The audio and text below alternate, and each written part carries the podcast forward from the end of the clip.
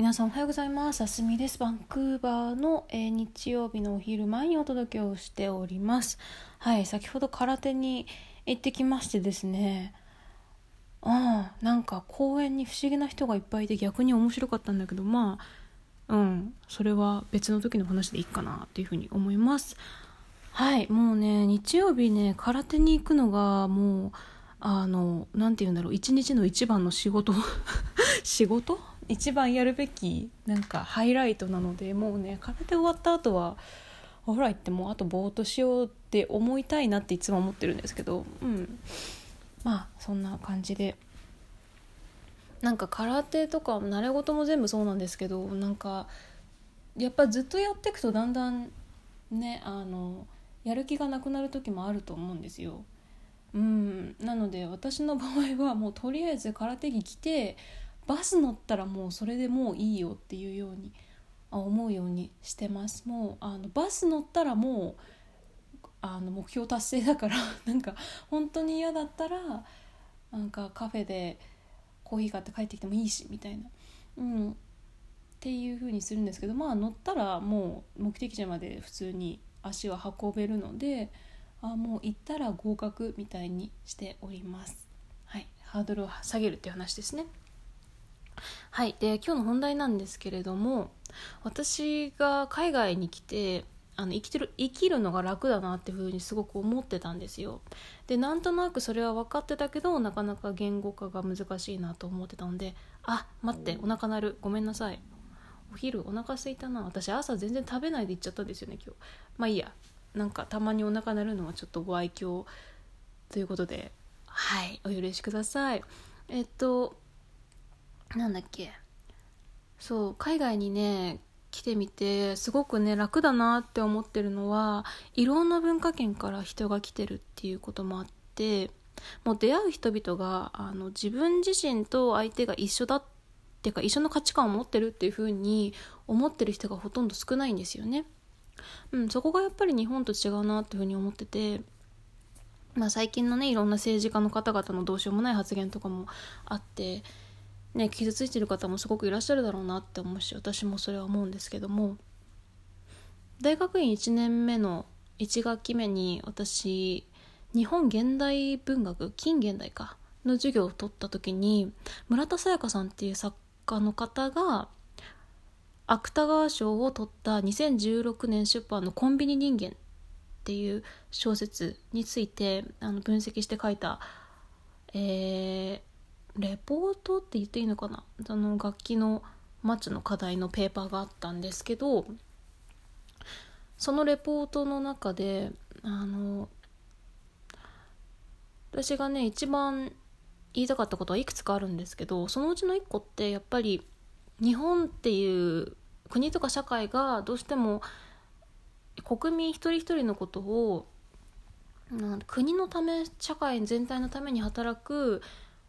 まあ、兵士とかあとは労働力みたいに考えてる部分が大きすぎるっていうところがあってなので生産的でないといけない。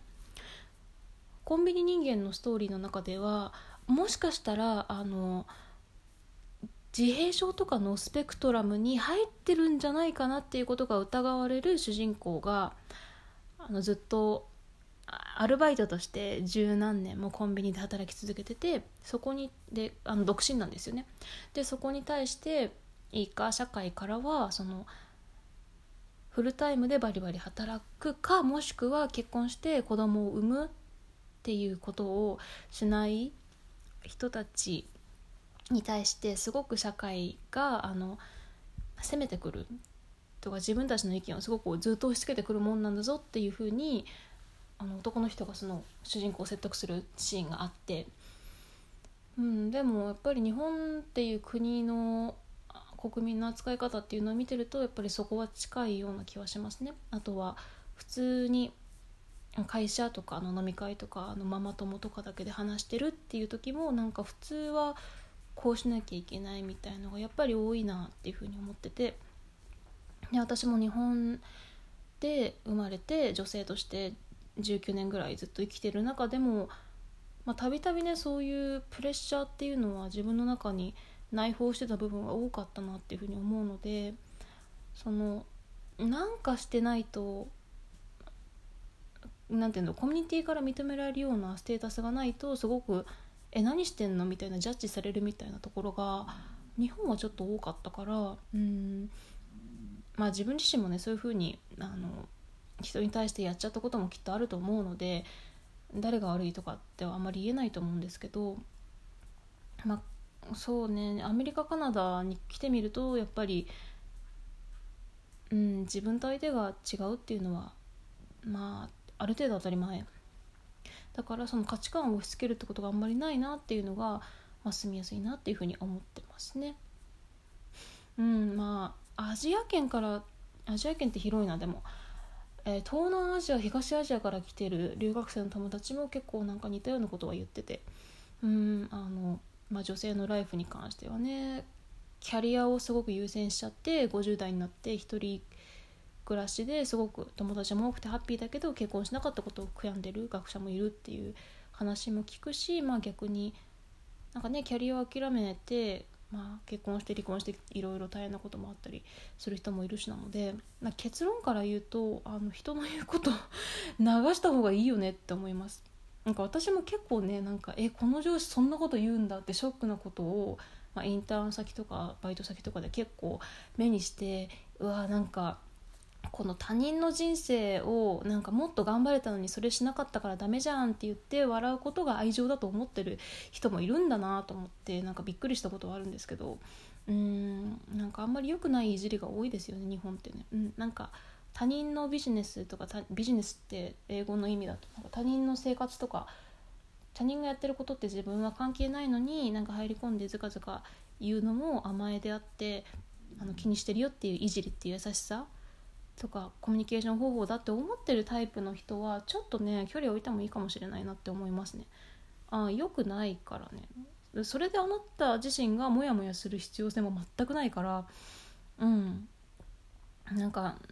外野で蝶々が何か言ってんなぐらいに 蝶々にかわいそうかな。なんか小鳥が鳴いてるわぐらいに思っていいんじゃないかなっていうふうに思います。うん。っていうお話。でした、うん、心はね絶対にね傷つくものだと思うんですよ。なんか心ない言葉がね後からじわじわ来ることもあるし、うん、だけど自分の心を信じて大事にしてあげるのは自分だしそれを続けてたらなんか人にそういう人たちが集まってくるから周りに。うん。なのでまあ自分のことを守りつつ自分の感じることを心っていうのを信じて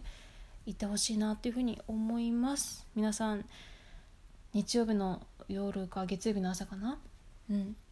どうぞ良い一日を過ごしてください。ありがとうございました。